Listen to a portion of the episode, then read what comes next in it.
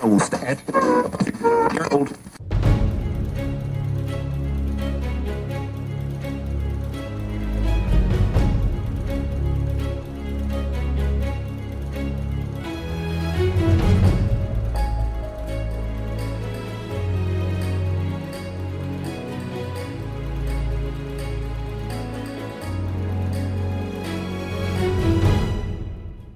Salut et bienvenue sur Radio Taverne, le canal des bardes. Aujourd'hui, je suis avec Vincent Lelave-Chef du studio Agathe. Salut Vincent. Salut. Alors Vincent, tu es auteur et coordinateur des licences pour le studio.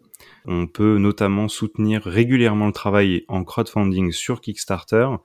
Et euh, d'ailleurs, c'est comme ça que j'ai découvert le studio Agathe avec euh, le premier cycle de Dragon.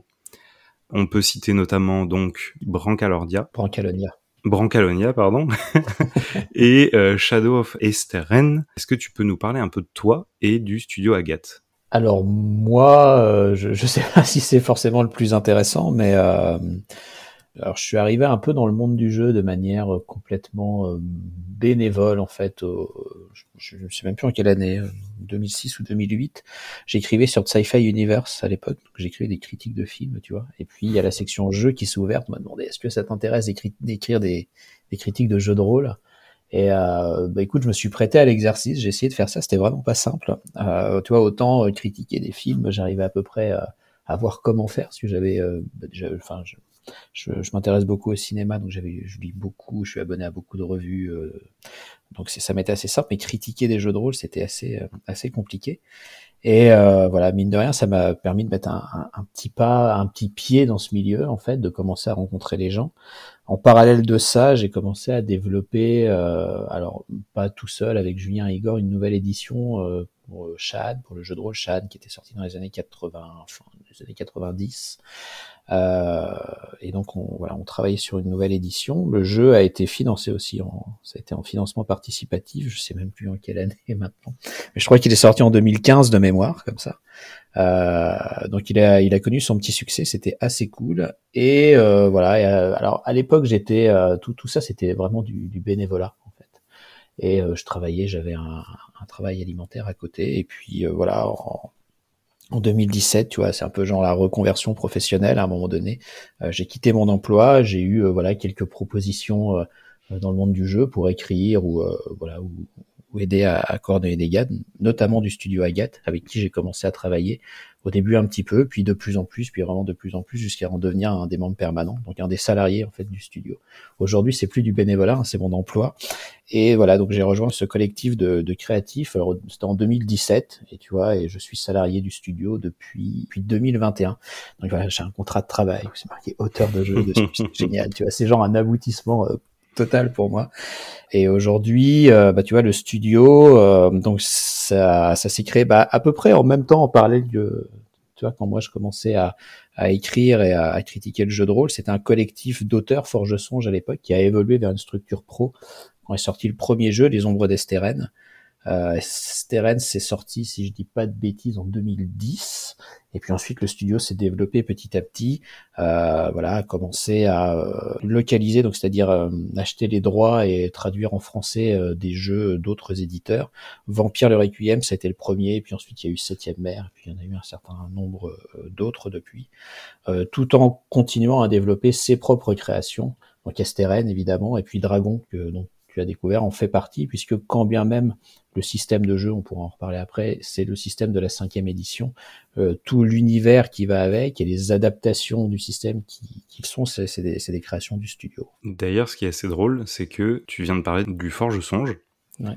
Et euh, quand on s'est rencontrés, je t'ai parlé euh, du premier jeu de rôle que j'ai masteré, qui était en fait un embryon de scénario qui sortait d'un concours qui était celui des démiurges et euh, là tu m'as dit mais en mm. fait euh, les démiurges c'est aussi en lien avec le studio GAT. C'était ça. C'était ouais, c'était le concours organisé par Forge Songe, c'était un concours de création de jeux et il y avait eu donc c'était démiurges en herbe et il y avait eu au moins un recueil qui avait qui était paru dans lequel les, les finalistes avaient été voilà les finalistes d'une des éditions avaient été compilés en fait.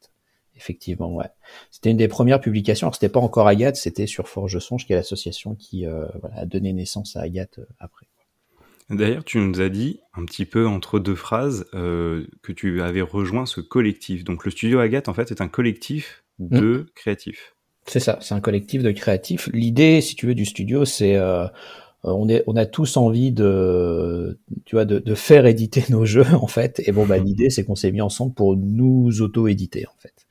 Donc euh, voilà, au sein du studio, les personnes qui soit qui les ont créés, soit qui ont travaillé euh, pour le studio à un moment donné, ou qui continuent à travailler pour pour le studio, sont tous des créatifs, que ce soit euh, voilà dans l'écriture, le game design, l'illustration, le graphisme, etc. L'idée étant qu'on mette nos, nos, compétences ensemble en fait pour voilà pour créer nos propres jeux et gérer l'ensemble des toute la création du jeu, on va dire du début à la fin en prenant nous-mêmes nos décisions, donc ce qui implique dedans des trucs assez cool, tu vois, quand il s'agit de créer un jeu, un système, du game design, des trucs un peu plus rébarbatifs quand il s'agit de commencer à faire de la logistique, de livrer des gens, de distribuer en boutique. Bon, c'est moins rigolo, mais ça fait quand même partie du job. C'est la part travail. c'est voilà. bah, les deux sont la part travail hein, quand même, mais euh, mais c'est vrai qu'il y en a un qui, qui est plus fun que l'autre. Faut bien dire ce qui est. Et c'est vrai qu'ensemble, tu vois, c'est euh, donc on a euh, tous cette partie euh, de, de, créa, de développement, et puis on a des parties, et tu vois, on se divise un peu les trucs moins cool entre guillemets, voilà, entre nous pour voilà, pour, pour tout faire fonctionner. Et quand bien même, si tu veux, on gère pas les choses directement, c'est-à-dire on peut passer, enfin, c'est pas nous qui imprimons nos livres, mais on choisit quand même les, les voilà les fabricants, les gens qui vont les partenaires, les qui partenaires. vont fabriquer. Ouais. Voilà, c'est ça. Ouais. Alors tu nous as un petit peu évoqué euh, un petit bout de ta carrière et comment tu es rentré dans la part travail du jeu de rôle, mais tu nous as pas parlé de la part passion. Est-ce que tu es rôliste à la base depuis longtemps? Comment finalement euh, tu as euh, rencontré le jeu de rôle pour sa partie loisir et pratique? Alors je suis rôliste. Écoute, j'ai, je sais même plus comment ça a commencé. En fait, j'ai toujours été d'une manière générale attiré par le jeu. Alors pas forcément le jeu de rôle, mais un peu tous les jeux d'une manière générale. Ce qui est assez étonnant, parce que je viens pas d'une famille de joueurs. En fait, mes parents détestent ça. En fait, j'étais gamin, je jouais pas avec eux, mais bon, j'ai toujours aimé ça. Et c'est vrai que tu veux, euh, bon, je suis né dans les années 80, mais quand je vois un peu le parcours que j'ai, il y a beaucoup de gens qui sont à la même époque que moi, qui ont eu la même chose. Tu vois, j'ai découvert ça avec les livres dont vous êtes le héros. Tu vois, après, je suis passé sur HeroQuest, qui était un espèce de petit jeu de plateau. C'était un euh, comment dire, une association entre Games Workshop et MB à l'époque, c'était commercialisé euh, dans les tu vois. Il y a eu Magic, tout ça, tout ça, ça m'a amené petit à petit jusqu'au jeu de rôle. Le jeu de rôle, je l'ai découvert de deux manières. C'est euh, en allant acheter mes boosters de Magic à la boutique, si tu veux, je voyais ces, ces, ces bouquins qui, que je trouvais très beaux, mais je comprenais pas trop. On me disait que c'était du jeu. Moi, je voyais surtout des livres. Je comprenais pas en quoi c'était du jeu. Et à côté de ça, j'ai eu une prof en fait au collège dont le fils était rôliste, qui à un moment donné, si tu veux, c'était ma prof de latin. Elle nous elle nous a raconté un peu ce que c'était. Je me suis dit, mais ça a l'air super cool, tu vois. j'ai cassé ma tirelire à un moment donné avant anniversaire. Je me suis dit, bon, allez, tant pis, j'en prends un, j'essaye. Et puis, bah voilà, j'ai essayé, je suis un peu tombé dedans. Et puis, j'en suis jamais euh, vraiment euh, sorti, en fait. Tu vois, au point, à un moment donné, de vouloir commencer à développer. Mais je pense, comme tous les rôlistes, euh, comme beaucoup de gens, en fait, je suis pas un cas unique. Bon, mes propres jeux ou mes propres systèmes. C'est vraiment très drôle que finalement ce soit une prof en fait qui, par le biais de, du, loisir de son fils euh, soit ait été amené à, te parler de ça. Euh, c'est ça. Surtout dans les années 90 où le jeu de rôle avait pas forcément de bonne place en fait. Euh, je pense que tu vois elle de son côté voyant son fils jouer, je pense qu'elle pouvait peut-être voir plus précisément que ça ça pouvait apporter beaucoup de choses en fait, euh, une certaine ouverture culturelle déjà. Donc voilà, donc ouais, ouais c'était assez cool. Mais tu vois, j'avais déjà avant un certain nombre de de prérequis qui, qui étaient déjà là quoi tu me renvoies un petit peu à quelque chose qui m'est euh, arrivé dans le même esprit, euh, où euh, quand j'étais au collège, je lisais la collection de, des Lanfeust de Troyes. Courant après toujours les nouveaux albums, je découvre un énorme livre sur l'Enfeust où effectivement c'est indiqué jeu de rôle et en fait à ce moment-là je n'ai pas la maturité pour m'emparer effectivement de ce que c'est et je l'ouvre, je vois euh, des illustrations, des textes, des tableaux, enfin je comprends pas trop ce que c'est. En plus de ça, on te dit qu'il faut avoir un groupe pour jouer, enfin compliqué effectivement à l'appréhender mmh. euh, quand tu es tout seul dans ton coin. Donc c'est vrai que ce dont tu parles, ça me renvoie un petit peu à ma propre expérience où ce livre, je l'ai mis de côté pendant des années jusqu'à avoir euh, la maturité qu'il fallait pour comprendre ce que c'était le jeu de rôle et le réouvrir. c'était mais c'était galère à l'époque d'expliquer ce que c'était que le jeu de rôle, tu vois, c'était quand même euh, tu vois, il n'y avait pas les boîtes, mais je me souviens de ce bouquin, Landfust. En plus, c'était un, ça doit être un des seuls jeux de rôle. Euh, enfin, il y en a eu très peu, mais tu vois, commercialisé dans la, la, la moyenne distribution, dans les Fnac, tout ça. Donc, euh, bon. Mais c'est vrai qu'à l'époque, si tu veux, en plus, c'était forcément des gros pavés. Les jeux d'initiation sur des formats plus petits sont arrivés, euh, voilà, quelques quelques années après. Et je pense aujourd'hui, tu as les actual plays, les vidéos par YouTube, c'est aussi beaucoup plus simple maintenant d'expliquer ce qu'on fait. C'est vrai qu'à l'époque, tu vois, ça a l'air un peu, un peu cryptique. Et quand tu regardes une partie de jeu de rôle de l'extérieur, c'est un peu chiant aussi, si tu veux. Donc, euh, c'était pas simple non plus. Est-ce que tu peux nous parler un petit peu de l'histoire de la naissance du studio Agathe? Bah écoute, c'est euh, bah, ce que je t'expliquais tout à l'heure. Ça s'est vraiment construit autour d'un jeu euh, bah, des Ombres d'Esteren, en fait, qui est le, premier jeu sorti par le studio. Euh, qui a commencé à être développé sous Forge Songe en fait. Et donc, c'est passé chez Agathe au moment où a, été pris la décision d'essayer de le sortir euh, de façon euh, professionnelle, en fait. Donc, il y a eu, voilà, le, la structure s'est créée autour de ce jeu, autour de la commercialisation du livre de base, qui a eu un, un bon succès, une bonne presse, un peu dès le départ, si tu veux. Et le studio s'est vraiment développé et de plus en plus avec l'apparition du, financement participatif. Le premier euh, qui a fait le studio, c'était en 2013 de mémoire avec Dearg, qui était une campagne pour les ombres d'Esteren.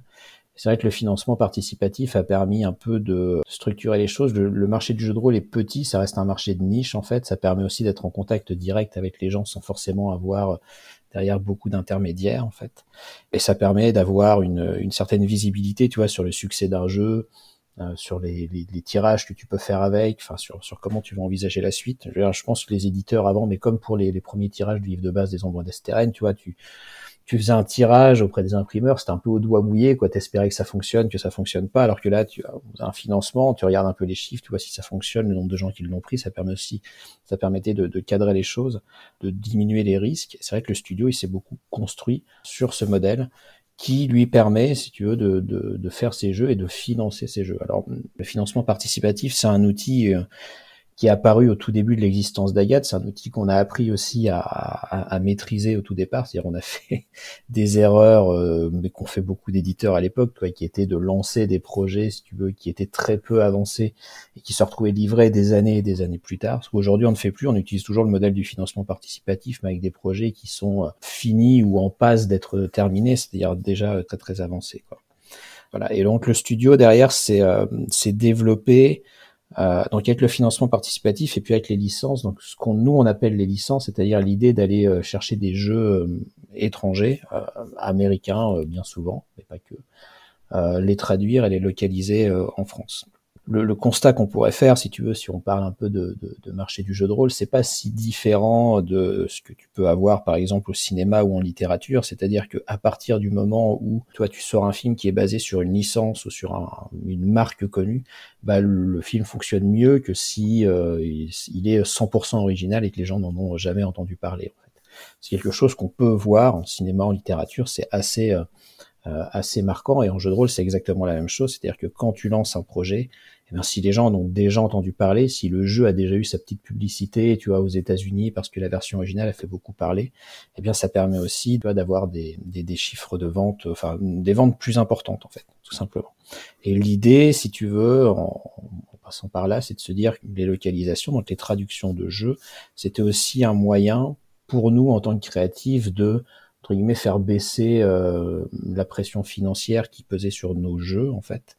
Euh, donc sachant qu'on avait et dès le départ euh, vocation d'en vivre en fait effectivement le jeu de rôle c'est une passion et ce que c'est aussi un métier en fait. Donc on avait envie de structurer ça de montrer que c'est un métier qu'on peut en vivre. Effectivement il n'y a pas de raison qu'on fasse un travail alimentaire et qu'on travaille dessus le soir en fait. Mais pour faire ça si tu veux il y avait on va dire deux voies possibles. C'est-à-dire que soit on faisait euh, nos jeux en prenant en compte un certain nombre de considérations commerciales pour être sûr que ça fonctionne. Soit on se disait qu'on on, on faisait vraiment les jeux qu'on avait envie de faire, mais à côté de ça, il fallait quand même, si tu veux, qu'on puisse assurer au studio des, des, tu vois, des rentrées d'argent pour pouvoir euh, bah, simplement payer les gens et les payer correctement. En fait. Et c'est vrai que derrière, quand on a, si tu veux, des, des, des, jeux comme ça, comme je sais pas, Septième Mer, comme Vampire, comme Brancalonia, dont tu parlais tout à l'heure, qui sont euh, des jeux qu'on achète, enfin qu'on achète, dont on achète les droits et qui fonctionnent on va dire assez facilement pour une somme de travail bien moindre que pour une création, bah du coup ça permet, si tu veux, de, de, créer une sorte de modèle de fonctionnement euh, euh, assez intéressant. Quoi. Faut bien se dire, quand, quand on traduit un jeu, le gros du chantier, si tu veux, c'est vraiment la, la traduction. C'est-à-dire, tu as, un texte, tu le traduis, mais tu te poses pas la question de ça va être quoi la direction artistique, il faut commander des illustrations, il faut trouver une charte graphique pour la maquette, parce que tout ça existe déjà en fait. Tu traduis le texte, et après, tu as vraiment un travail d'édition. Alors que dès qu'on se met à, tu vois, créer un jeu, bah derrière se pose tout un tas de questions qu'on ne se pose pas dans le cadre des licences, tu vois. Faut trouver des illustrateurs, faut faire des, des illustrations, faut euh, voilà faire un système de règles, faut le tester, faut le tester encore et encore. C'est un, un, processus qui est beaucoup plus long dans le temps, en fait. Et, euh, et ça se voit d'ailleurs puisque euh, tu vois que toi, tu as, découvert Dragon. Si tu veux, le premier financement de Dragon, il était en 2016, je crois. La tétralogie complète, elle est sortie l'an dernier, en 2022. Tu vois, tu as eu, euh, euh, tu as quasiment six ans pour avoir. Euh, tu vois, c'est alors ça fait 2000 pages. Hein, la tétralogie, c'est assez massif. En sachant que quand, quand, tu parles de sortir, on parle vraiment de, du point de clôture de l'ensemble de, de, la production, puisque moi, entre autres, je l'avais kickstarté bien avant ça. Euh, en plus, entre les deux, bah, du coup, euh, il y a eu euh, la vague de pandémie qui a là aussi impacté tout le marché de la production, de la ah livraison. ça, ça a été... Donc, ça a mis encore plus de temps, forcément. Mais effectivement, quand tu dis de finir, il y a là en, 2022, on parle bien de dire, voilà, le studio Agathe tourne la page, on passe à un autre projet, il n'y a plus à revenir dessus. C'est ça, c'est exactement ça. Et, et, tu vois, donc ce que je disais, ce que, ce que je veux dire, c'est que là, pendant ces, ces, six ans sur lesquels on a travaillé sur Dragon, en même temps, on a traduit la gamme septième mer, si tu veux, et la gamme septième mer, c'est un livre de base, neuf suppléments, euh, une dizaine de recueils de scénar, beaucoup de goodies. Enfin, tu vois, en termes de volume, c'est, euh, tu vois, tu passes du simple au triple, voire au quadruple, puisque pour, on va dire, le même temps de travail, tu vas, euh, tu vas pouvoir avoir des sorties beaucoup, beaucoup plus régulières. En fait, ça va être aussi beaucoup, beaucoup plus simple à, à gérer, en fait. Parce que du coup, tu t'appuies sur le travail qui est un travail qui est déjà pensé Ouais, que le tout, c'est effectivement de l'amener sur le marché français. Voilà, c'est ça, c'est exactement ça. Alors c'est toi, faire, il y a tout un travail d'édition. Il faut faire une trade de qualité, tu vois, s'assurer qu'elle est bonne, faire une relecture, tout ça. Enfin, il y a, y, y a, beaucoup de choses à faire. Mais c'est vrai que du coup, les aspects créatifs, tu, tu, toi, tu te poses pas la question de savoir si le système fonctionne ou pas, si les illustrations sont belles ou pas. Enfin, tu vois, c'est euh, tout, tout existe déjà en fait. Et alors, tu vois, c'est ça. C'est alors non seulement c'est plus simple, mais en plus ça fonctionne souvent mieux. Donc du coup, et nous derrière, on peut commencer à développer euh, voilà nos propres jeux, enfin écrire, développer, prendre du temps pour le faire. Il y a des jeux qu'on a, si tu veux, qui sont en développement chez nous depuis des années, on les playtest, ça nous plaît, ça nous plaît pas, on reprend. Mais c'est pas très grave, si tu veux, puisqu'il y a d'autres sorties en fait qui nous permettent derrière d'être complètement libre dans ce qu'on veut faire et complètement libre dans le format euh, final des, jeux qu'on veut proposer. Donc ce qui fait que si tu veux aujourd'hui dans le studio, on a en gros, euh, on va dire pour schématiser deux grosses branches, qui est la branche licence sur laquelle on va proposer des traductions et des branches de nos créations personnelles. Où pour l'instant il y a STRN et Dragon en fait. Euh, et puis bientôt probablement euh, un peu plus quoi. Euh, du coup, on en découvrira peut-être un petit peu plus euh, sur euh, les projets du studio. On va revenir effectivement à cette question des licences, puisque entre autres, je voulais t'interviewer à ce sujet-là. Mais juste avant ça, je voulais te demander sur le site de Studio Agathe, on peut lire le studio est spécialisé dans le world building et la transmédia. Est-ce que tu peux nous développer un petit peu de quoi il s'agit? Bah, le world building, c'est la création d'univers euh, d'une manière euh, générale en fait. C'est-à-dire que, alors soit nous on crée nos propres univers, STRN ou EANA pour Dragon en fait partie. On a pu créer des choses aussi, alors euh, pour d'autres éditeurs. Typiquement Septième Mer, on a créé du contenu pour la gamme en fait qui n'est pas uniquement de la traduction, mais voilà on peut voilà on peut faire ça.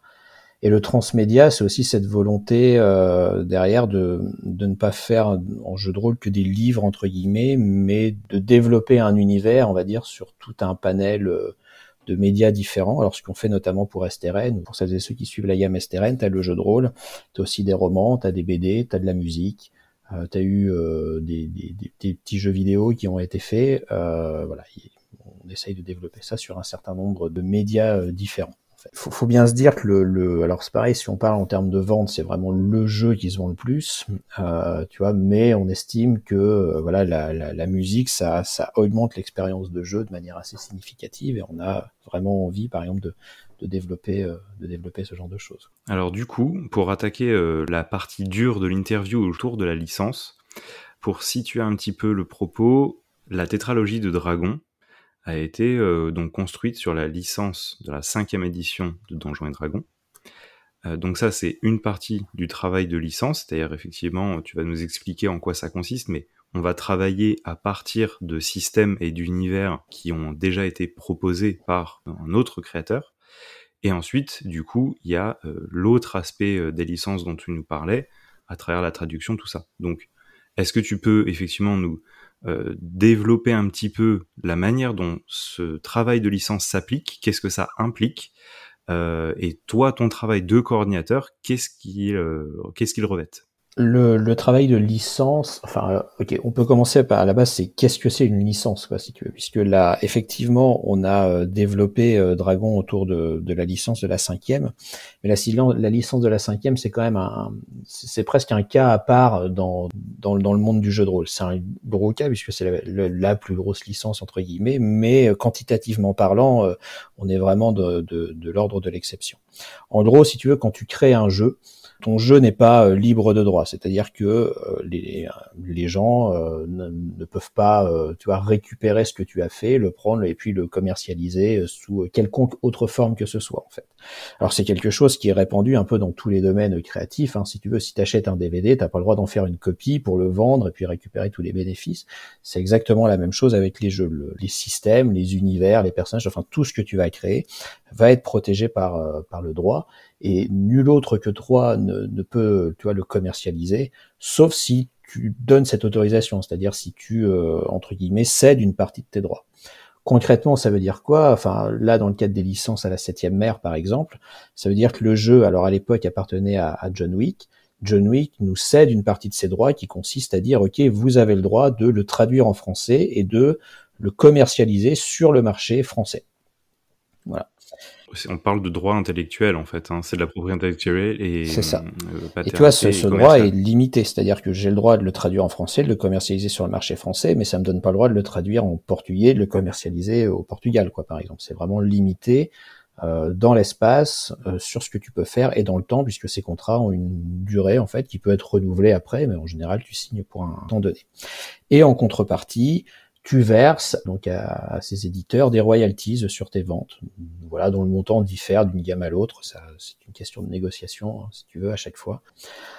Voilà, donc si tu veux typiquement la licence, une licence c'est ça. C'est-à-dire aujourd'hui, nous sur ce qui appartient au studio, par exemple le système des ombres d'Esteren, personne pourrait utiliser le système d'Esteren pour faire un, tu construire un jeu, sauf si cette personne nous demandait et qu'on acceptait, puis que derrière on se mettait d'accord, sur euh, un contrat. Je dis, tu vois, qu'il y a un pourcentage, mais on pourrait tout à fait envisager, euh, tu cèdes une licence à titre gratuit, la personne qui l'utilise ne te verse pas verse pas de royalties, il n'y a pas d'obligation derrière. Tout ça, c'est une question de négociation. Ça veut dire aussi, si tu veux, que voilà, aujourd'hui, on traduit la gamme 7 mer en France, sur le territoire français. Aucun autre éditeur ne peut faire du 7 mer en France, sur le territoire français, puisque euh, il y a en général une question d'exclusivité aussi dans ces contrats-là. La licence de, de la cinquième, euh, elle est différente, si tu veux, en Slack, c'est ce qu'on appelle une licence libre, c'est-à-dire que n'importe qui peut l'utiliser sans rien verser à l'éditeur, donc euh, à Wizard of the Coast, hein, qui est l'éditeur d'origine, euh, à partir du moment où il respecte un contrat qu'on appelle l'OGL, l'Open Game License, euh, voilà, qui cadre un peu la façon dont tu as le droit de l'utiliser. En fait. L'Open Game License, quand tu l'utilises, tu es obligé de l'imprimer à la fin de tes ouvrages. Le fait que ce soit à la fin de tes ouvrages, ça signifie que tu as accepté le contrat, en fait, euh, voilà, passer avec eux. C'est pour ça que je te dis que c'est de l'ordre de l'exception, puisque en l'occurrence, pour la cinquième, t'as pas l'autorisation à demander. T'as pas à les contacter pour savoir si tu peux le faire. Tu peux le faire si tu veux, tant que tu respectes un cadre qui t'est donné, et tu peux, euh, voilà, l'utiliser pour faire le système de tes jeux faut savoir franchement, ce qui est le plus long à faire quand tu crées un jeu de rôle, c'est le système de règles, en fait. Vraiment, parce que le système, pour bien l'équilibrer, ça suppose, alors déjà de le concevoir, de l'écrire, mais de beaucoup, beaucoup, beaucoup le playtester. Donc effectivement, quand tu as un système comme ça qui existe, qui est déjà playtesté, qui est super bien équilibré, enfin, je veux dire, qui fonctionne dans le cadre de ce qu'il essaie de faire, Évidemment, pour beaucoup d'éditeurs, c'est euh, un peu une aubaine entre guillemets. C'est-à-dire que c'est toute une partie du travail que t'as pas nécessairement à faire. Toi, t'as pas ce travail d'équilibrage de playtest à réaliser. Tu peux vraiment te concentrer sur le reste et sur les autres aspects de, de création de ton jeu. Et en plus de ça, alors je te disais, quantitativement, on est euh, dans, dans l'exception, mais ça reste quand même le système le plus joué au monde, si tu veux. Et ça fait partie euh, de, alors du paradoxe du jeu de rôle d'une manière générale, c'est-à-dire quand tu lis beaucoup les, les, les commentaires, par exemple sur les réseaux sociaux, beaucoup de rôlistes vont se plaindre du fait qu'il y a de plus en plus de systèmes génériques, qu'il y a de moins en moins de systèmes dédiés, c'est-à-dire des systèmes qui sont uniques pour un jeu. Mais en fait, dans les faits, si tu veux, la plupart des gens utilisent toujours les mêmes systèmes pour jouer. Et pour beaucoup qui n'ont pas forcément du temps pour apprendre des nouveaux systèmes ou les maîtriser, avoir des jeux dont ils maîtrisent déjà la mécanique, où ils peuvent juste se concentrer sur le sur la partie euh, background, enfin surtout le lore, c'est quand même quelque chose d'assez euh, d'assez confortable, si tu veux. Ça permet de passer au jeu plus vite. Ça permet de passer au jeu, ouais, beaucoup plus vite. Et euh, voilà. Et donc ça se, enfin nous, on le voit, c'est-à-dire aujourd'hui, le, constat qu'on fait, c'est que si Dragon avait été motorisé par un autre système, il se vendrait pas aussi bien, en fait. Ce qui fait qu'il se vend aussi bien, c'est qu'il est motorisé par le système de la cinquième, qui est le système le plus joué au monde, en fait. Tu vois, on n'a pas nous vocation d'utiliser le système de la cinquième pour tous nos jeux, mais dans le cadre de Dragon, qui est un jeu de fantasy héroïque, enfin, je veux dire, le système est justement fait pour faire de la fantasy héroïque, pourquoi aller réinventer l'eau chaude si tu veux, alors que tu as un truc qui marche super bien à portée de main et que tu as le droit de le faire en fait. C'est particulier. Et tu vois, moi je trouve le système de la cinquième très bon dans ce qu'il veut faire.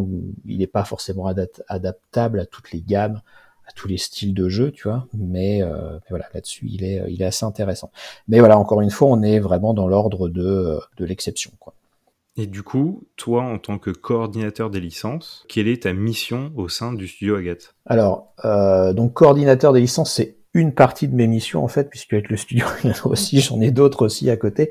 Mais en gros, si tu veux, je, enfin, je gère donc je suis en lien avec les, les, les éditeurs pour euh, voilà gérer euh, toute la création de leurs jeux. Donc tu vois, c'est euh, alors voilà récupérer tous les fichiers au départ, faire en sorte que ce soit traduit, s'assurer après de la qualité de la traduction. Il y a une première relecture pour bien s'assurer que voilà il n'y a pas de, de coquilles dans la traduction, coordonner toutes les relectures, coordonner la mise en forme sur la, la maquette, coordonner la relecture après sur la maquette.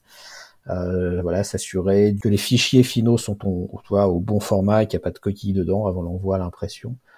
Euh, en gros, sur la coordination, mon travail, ça va vraiment de la signature du contrat au début jusqu'au moment où j'envoie à, donc à ma collègue euh, les, fichiers bons pour la fabrication. En fait, où là, elle, elle va pouvoir commencer à contacter les imprimeurs côté de ça, derrière, tu vas avoir un certain nombre d'obligations, c'est-à-dire que par exemple, euh, avant d'envoyer tes livres à l'impression, tu envoies le PDF à l'éditeur d'origine pour qu'il puisse le valider en fait. Donc lui, il va pas te donner un avis sur la traduction. A priori, s'il l'a pas fait, c'est qu'il n'est pas compétent pour le traduire lui-même en français, mais il va quand même vérifier si qu'il y a bien les mentions légales, tu vois, que le, toi, le PDF est de, tu vois, de bonne qualité, ouais, que, le contrat, est rempli, rempli mm. bien, tu vois, les codes barres, les mentions, les copyrights, tout ça. Donc une fois que tu as le feu vert, après c'est bon. En gros, c'est euh, travail de coordination, c'est vraiment une espèce de travail de chef d'orchestre, si tu veux. Ou, tu euh, fais le pont entre le studio et en fait euh, le créateur. Et toutes les personnes qui vont euh, qui vont travailler sur le livre en fait, puisque dedans, alors on a des gens qui travaillent pour le studio, hein, c'est-à-dire ils sont salariés du studio et qui vont intervenir, et puis on a des gens qui vont intervenir plutôt en freelance, hein, tu vois, sur une mission donnée, par exemple. Et donc l'idée, c'est de mettre aussi tout, tout, ce petit monde en, contact. Eh ben, Merci beaucoup pour ces éclairages, parce qu'effectivement, c'est quand même un pan important euh, du marché du jeu de rôle. Comme tu le disais, euh, certes, on voit dans le jeu de rôle euh, des gros livres très beaux. Et s'il y a des gros livres très beaux, c'est parce qu'il y a effectivement le travail des maisons d'édition, mais également euh, des personnes comme toi qui font la coordination entre les différents métiers de l'impression. Et de la création, hein, parce que c'est... Euh, et oui, aussi. Et comme j'allais dire, que je connais bien, puisqu'en fait, je suis issu du milieu du graphisme. Donc, donc voilà, tu vois à peu près tout ce qu'il peut y avoir à faire là-dessus. Tout à fait. Alors Vincent, l'objectif de Radio Taverne, euh, comme tu l'as euh, certainement compris, c'est de populariser le jeu de rôle en faisant mieux connaître les métiers qui permettent son existence, mais c'est aussi de faire sauter les freins à travers ça de personnes qui hésiteraient à passer à l'acte dans euh, la réalisation de ce loisir. donc, pour ces personnes-là qui hésitent, qui se posent beaucoup de questions, quels conseils tu leur donnerais pour justement les inciter à jouer?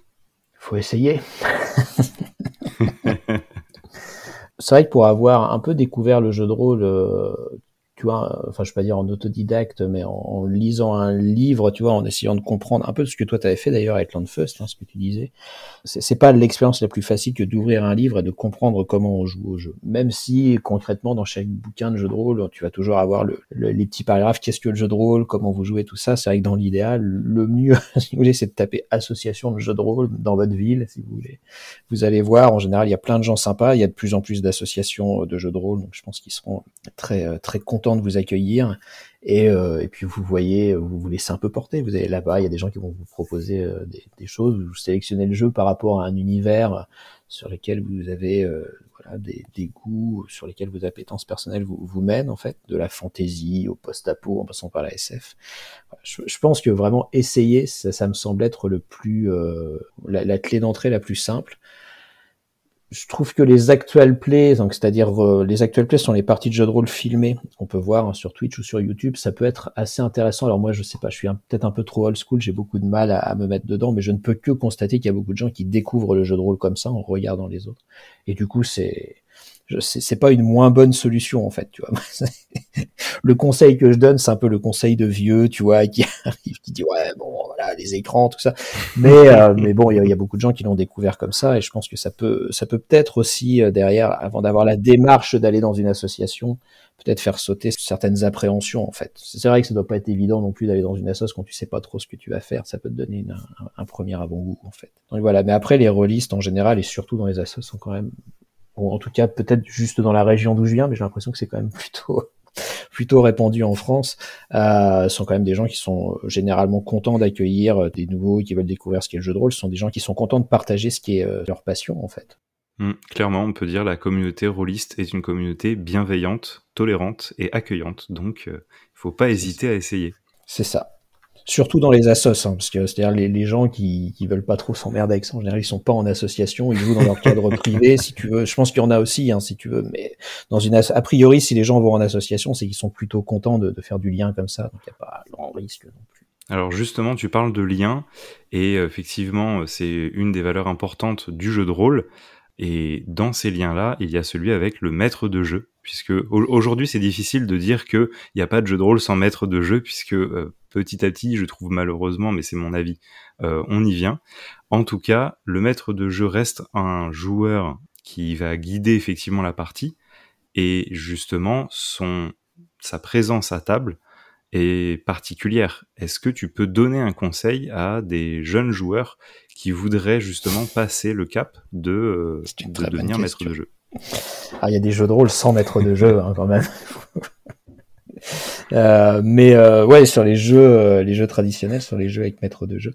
Écoute, je pense que euh, je sais pas, je dirais le, le conseil tout con, mais peut-être un peu bateau, c'est juste de se lancer en fait. C'est-à-dire à partir du moment où on est en, avec des gens qui ont de la confiance, en fait, a priori, ça va bien se passer. En fait, tu vois, je veux dire, t'es autour d'une table avec des amis.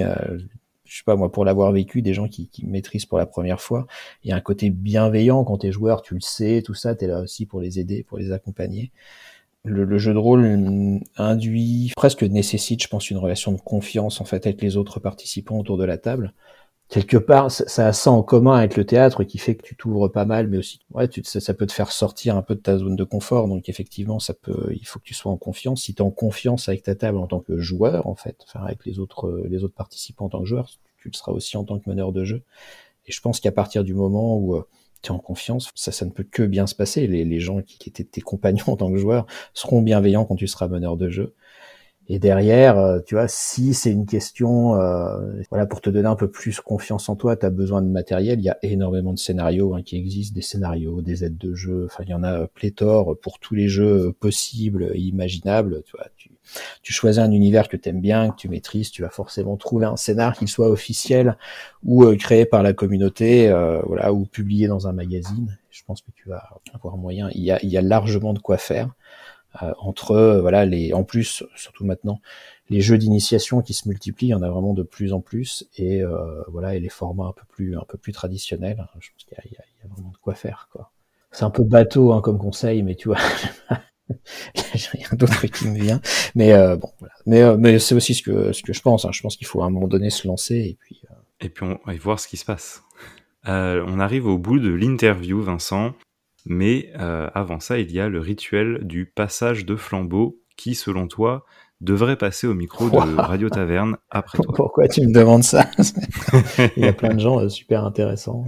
je ne sais pas, tu auras envie de parler de quoi comme futur ben, C'est selon toi quelqu'un qui, justement, devrait, pas forcément mériterait, mais simplement devrait passer au micro pour euh, soutenir, pour euh, parler de son travail, euh, soutenir le travail autour du jeu de rôle? Faut que je choisisse une personne. Alors écoute, je vais essayer de bien la choisir, de pas te dire trop de conneries. Non, bah écoute, tu peux. Je réfléchis. Écoute, tu peux, tu, tu, peux contacter Grégory Privat. Je pense qu'il sera très content que je lui je lui passe le relais. Grégory, c'est euh, c'est alors notamment l'auteur de Bimbo, qui était un jeu euh, bah, qui était paru donc chez Sans Détour à l'époque. Le titre est un peu trompeur parce que Bimbo c'est surtout un jeu euh, un jeu sur le cinéma et je trouve que c'est un très très bon jeu sur le cinéma qui a compris beaucoup de choses à ce qu'est le cinéma justement et qui, euh, mieux que beaucoup d'autres jeux, te permet de, voilà, de, de retranscrire une expérience ciné euh, voilà, autour d'une table de jeu. Je trouve ça super chouette. Puis il a fait énormément de trucs en fait, donc euh, voilà, je pense que ça pourrait être une, c'est un, un, un, vieux de la vieille qui a connu et vu beaucoup de choses. Je pense que voilà, ça peut être assez assez intéressant. Un format qui devrait être effectivement très intéressant. J'ai pas, j'ai eu très peu de titres comme ça de jeux de rôle qui parlent effectivement du milieu de l'écran, du cinéma, de la télé. C'est ça bah, l'un des, enfin l'un des soucis, euh, enfin ça s'appelait Bimbo, donc beaucoup de jeux, beaucoup de gens se sont juste arrêtés sur le titre et un peu le design du jeu, sans forcément aller creuser plus. Et c'est vrai que quand tu vas creuser plus, je trouve que le, titre ça dessert un peu le jeu en fait. Voilà, c'est ça. En même temps, ça l'a fait connaître aussi à l'époque, mais voilà, c'est un très très bon jeu. Est-ce que tu as un petit mot à dire sur le podcast? Eh bien, écoute, c'est sympa. J'espère que euh, j'ai répondu à tes questions, que, que ce que j'ai dit pourra euh, voilà, apporter à pas mal de gens. J'ai essayé de, retransmettre un peu ce que je faisais, si tu veux, sur les licences. Ça me semble être euh, quelque chose d'important. Je pense que c'est bien aujourd'hui de communiquer sur vraiment concrètement comment les jeux de rôle sont construits. Donc du coup, ce que tu fais, ça, ça d'important. Ça permet aussi de donner la parole à divers professionnels. Ce que tu disais, hein, mais voilà, le jeu de rôle c'est une passion et je pense aujourd'hui c'est aussi un métier. Nous, c'est vrai qu'en tant que studio, je finirai aussi là-dessus, on a euh, vraiment pour euh, vocation, et c'est ce qu'on a vraiment essayé de, faire au fil des années, c'est faire reconnaître ça. C'est-à-dire avoir euh, des contrats de travail, c'est un truc en 2010, euh, quand tu disais oui, j'aurai un contrat de travail dans le monde du jeu de rôle, tout le monde tapait gentiment sur l'épaule en disant brave garçon, on en reparle. c'est vrai qu'aujourd'hui, pour nous, c'est vraiment un aboutissement de pouvoir proposer ça, de pouvoir rémunérer les gens correctement, si tu veux, par rapport à ce qu'ils réalisent. Et puis, alors derrière, tu vois, il y a pour moi, si tu veux, mais c'est aussi quelque chose qui est partagé, euh, je sais, par mes camarades du studio. Il y a aussi un engagement politique, c'est-à-dire qu'il faut arrêter de d'associer ces notions de pénibilité aux notions de travail. Tu peux avoir, si tu veux, un travail qui n'est pas pénible, mais qui est quand même un travail. Si tu veux. Donc voilà, c'est pas parce que tu t'éclates à faire ce que tu fais que nécessairement c'est une passion et que nécessairement tu dois faire ça, euh, tu vois, le soir. Aujourd'hui, on arrive à, au sein du studio, tu vois, à faire vivre, on verra combien de temps ça durera, mais pour l'instant une quinzaine de personnes, on a une quinzaine de, voilà, de, de temps plein pour le studio. Et j'espère que ça continuera et que je pourrai continuer à dire, tu vois, quand je vais faire mes cartes de fidélité chez Leroy Merlin, que je suis auteur de jeux de rôle. Oui, oui, regarde, c'est marqué sur ma feuille de paye. Mais ça me fait tellement kiffer ce genre de truc, tu vois. C'est une petite victoire, comme on dit. C'est ça, c'est une, enfin pour pour nous c'est une très grande victoire. J'espère que tu vois on est euh, on est que au début, tu vois que ça on aura de plus en plus d'éditeurs qui euh, voilà dans, l'avenir pourront faire ce genre de choses, amener ça, ce constat parce que ça veut dire aussi que si on est de plus en plus nombreux à y arriver, c'est aussi qu'il y a de plus en plus de gens qui jouent au jeu de rôle. Je pense que c'est le cas actuellement en fait, tu vois, ça se développe, il y a de plus en plus de gens qui y jouent, c'est moins euh, moins confidentiel dans son coin. Moi je trouve ça plutôt voilà cool. J'avais discuté avec certains releases qui regrettaient ce temps, tu vois, qui trouvent qu'aujourd'hui c'est trop mainstream. Moi, je trouve ça bien que ce soit trop mainstream. Je trouve que c'est une passion formidable. J'espère, euh, tu vois, je ne peux que souhaiter à tout le monde de, tomber dedans ou d'essayer au moins une fois dans sa vie. C'est très cool. Quoi. Eh ben, Vincent, merci beaucoup d'avoir été avec nous. Mais de rien, merci de m'avoir invité. Merci au studio Agathe d'avoir euh, accepté euh, de nous prêter son coordinateur des licences. Entre autres. Donc, euh, quant à toi qui nous écoutes, euh, tu peux retrouver le travail de Vincent et du studio Agathe sur leur site studio-agathe.com, mais également sur les réseaux et soutenir leur travail sur Kickstarter, également Ulule. J'espère que cette interview t'a plu. Si c'est le cas, n'oublie pas de soutenir le podcast sur ta plateforme d'écoute en lui donnant la note de ton choix et en partageant autour de toi. En attendant, je te dis à très vite pour une nouvelle rencontre. C'était Bax derrière le micro. À très bientôt!